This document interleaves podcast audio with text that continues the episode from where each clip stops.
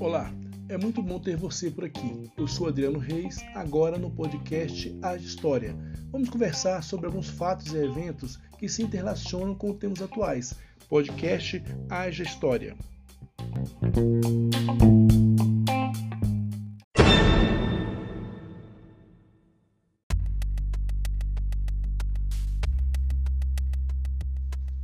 A história do Brasil é formada por inúmeras fases em épocas próximas ou não, e acontecimentos marcantes, inusitados ou não. No período regencial, que foi entre os anos de 1831 a 1840, Dom Pedro I renunciou ao cargo de imperador no dia 7 de abril de 1831 para um inusitado herdeiro, Dom Pedro II, que nesse momento tinha apenas 5 anos de idade, o que tornava inviável sua real efetivação no poder.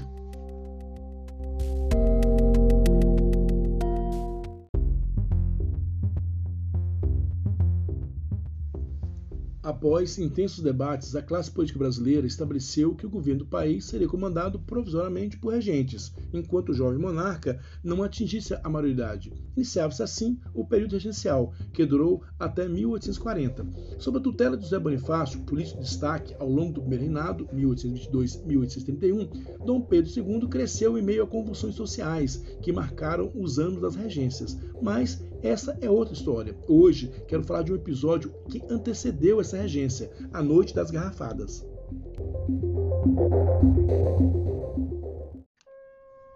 Dom Pedro I foi o primeiro imperador do Brasil. Governou entre 12 de outubro de 1822 a 7 de abril de 1831, data da sua abdicação. Declarou a independência do Brasil em 7 de setembro de 1822 e otorgou a primeira Constituição brasileira, que vigorou de 1824 até 1889, com o fim do Império. Nasceu no Palácio de Queluz, Portugal, no dia 12 de outubro de 1798. Filho do futuro rei de Portugal, Dom João VI, e Dona Carlota Joaquina, filha do rei da Espanha, Carlos IV.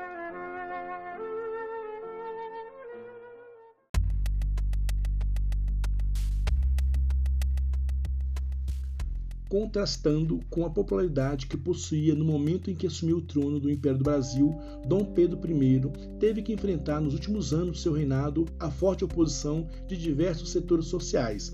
Marcado por um excessivo centralismo, seu governo foi frontalmente combatido pelas oligarquias agrárias, interessadas em um sistema federalista que lhes concedesse maior autonomia nas decisões pertinentes à política de suas províncias. Além disso, a aguda crise econômica dos anos 1820 fragilizava o apoio dos grupos menos abastados.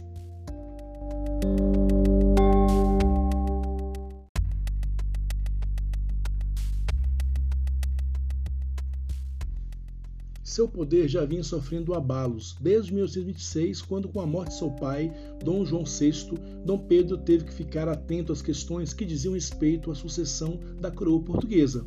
A questão sucessória em Portugal abalou seu prestígio e, por algum tempo, fez com que se tornasse um rei com duas coroas. Impossibilitado de continuar na situação, o monarca abdicou do trono português em nome de sua filha, Maria da Glória. Contudo, a questão não teve seu desfecho. Dom Miguel, irmão de Dom Pedro I, deu um golpe e assumiu o poder em Portugal. Esse conturbado cenário contribuiu para que Dom Pedro se voltasse cada vez mais a acompanhar o desenrolar dos fatos do reino e o que desagradava os brasileiros, que fazia acreditar que os assuntos relativos a seu império estavam ficando esquecidos, enquanto o rei abatia-se com as questões de além-mar.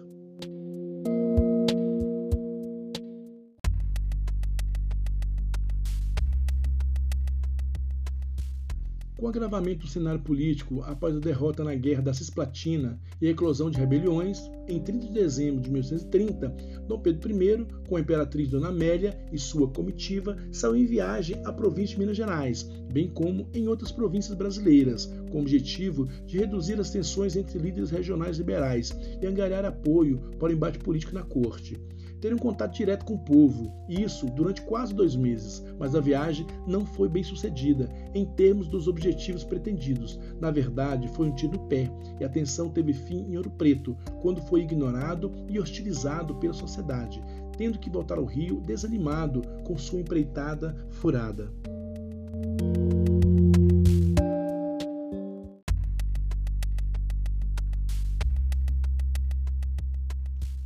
Mas no seu retorno à capital da província, entre os elementos políticos comuns às elites, os bajuladores do poder, os agraciados com empregos públicos e cargos honoríficos, aqueles que pintam o mundo de cor-de-rosa para o imperador, estava tudo dominado e era maior paz geral. Assim, ofertaram a Dom Pedro I uma grande festa no dia 3 de março, no retorno de Minas Gerais. A Praça 15 do Rio foi enfeitada a caráter fogueiras foram acesas. Porém, o que seria uma festa se tornou um palco de guerra, pois, frente aos gritos: Viva o Imperador! Vivam os bons portugueses! nos bares da Praça 15, os brasileiros que não foram convidados para a festa apagaram as fogueiras e começaram a gritar abaixo o rei, aos privilégios das elites e vivas a Constituição. Então, de um lado os bajuladores portugueses e de outro lado os brasileiros, e não demorou após os xingamentos o pau comeu solto. O que se via era porrada entre os que achavam que o rei era muito português pelos brasileiros e muito brasileiro pelos portugueses.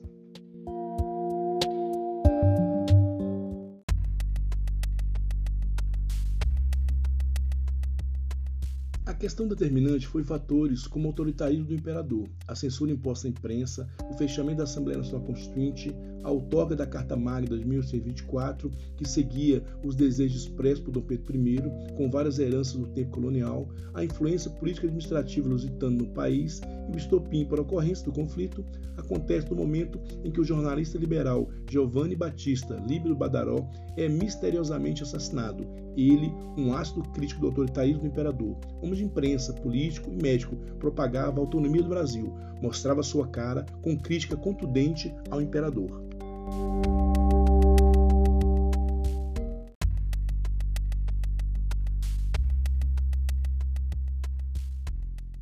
Este foi assassinado a tiros ao retornar para sua casa na rua São José, na cidade de São Paulo, em 20 de novembro de 1830. Investigações revelam que os assassinos, um grupo de quatro alemães, possuíam ligações com o imperador. E Dom Pedro é responsabilizado indiretamente pelo crime. Isso faz crescer a insatisfação popular, desencadeia uma onda de manifestações contra a coroa e aumenta a crise política que envolve o país.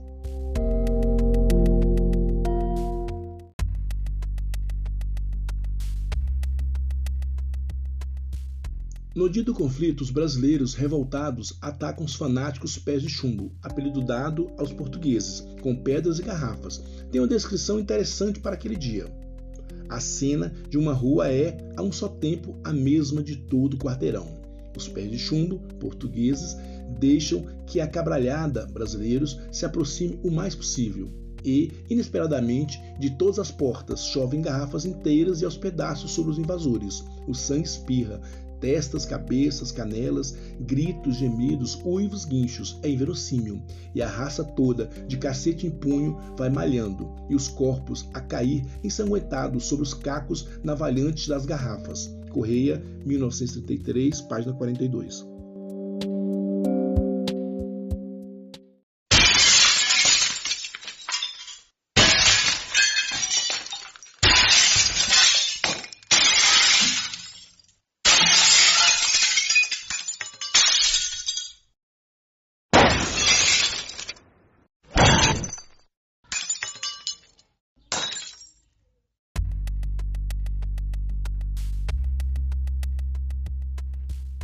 Uma informação bem interessante é um tal gabinete secreto do Império na direção dos negócios públicos para executar um plano contra a independência e a Constituição, formado por maus conselheiros contrários aos interesses da nação e conduzido pelo conselheiro Francisco Gomes da Silva, o Chalaça, eles tramavam a restauração do absolutismo, contando com o apoio dos portugueses. O imperador, para desfazer os boatos da existência de um gabinete secreto, afastou Chalaça do passo, mandando-o para fora do Brasil. Mas, se era só boatos, por que tiraria Chalaça do Brasil?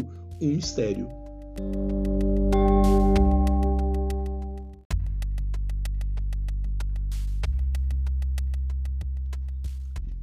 Mas o gabinete secreto que conspirava contra a liberdade do Brasil me faz lembrar um tal gabinete paralelo, grupo de pessoas que atuaria sobre as ordens do presidente Bolsonaro, que seria contrários às orientações da Organização Mundial de Saúde e influenciava as decisões presidenciais sobre a pandemia, assim levando mais de 550 mil brasileiros à morte por Covid.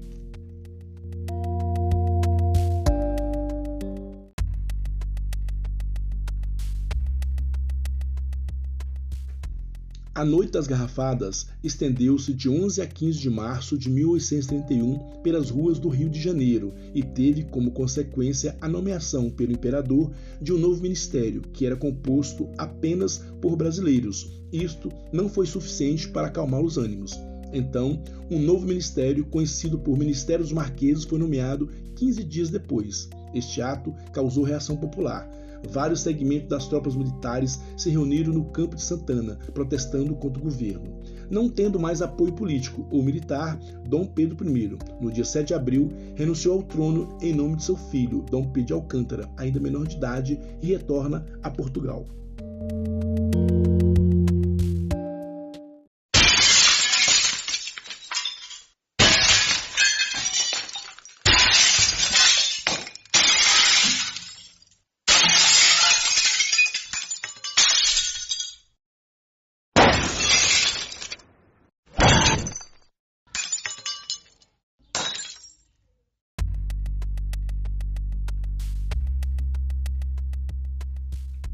Neste episódio, tive como fontes os sites Mundo Educação UOL, Multirio, Repositório Nesp, Diário Popular, CPDOC FGV. E se você tem alguma dúvida ou sugestão, entre em contato com o Instagram, arroba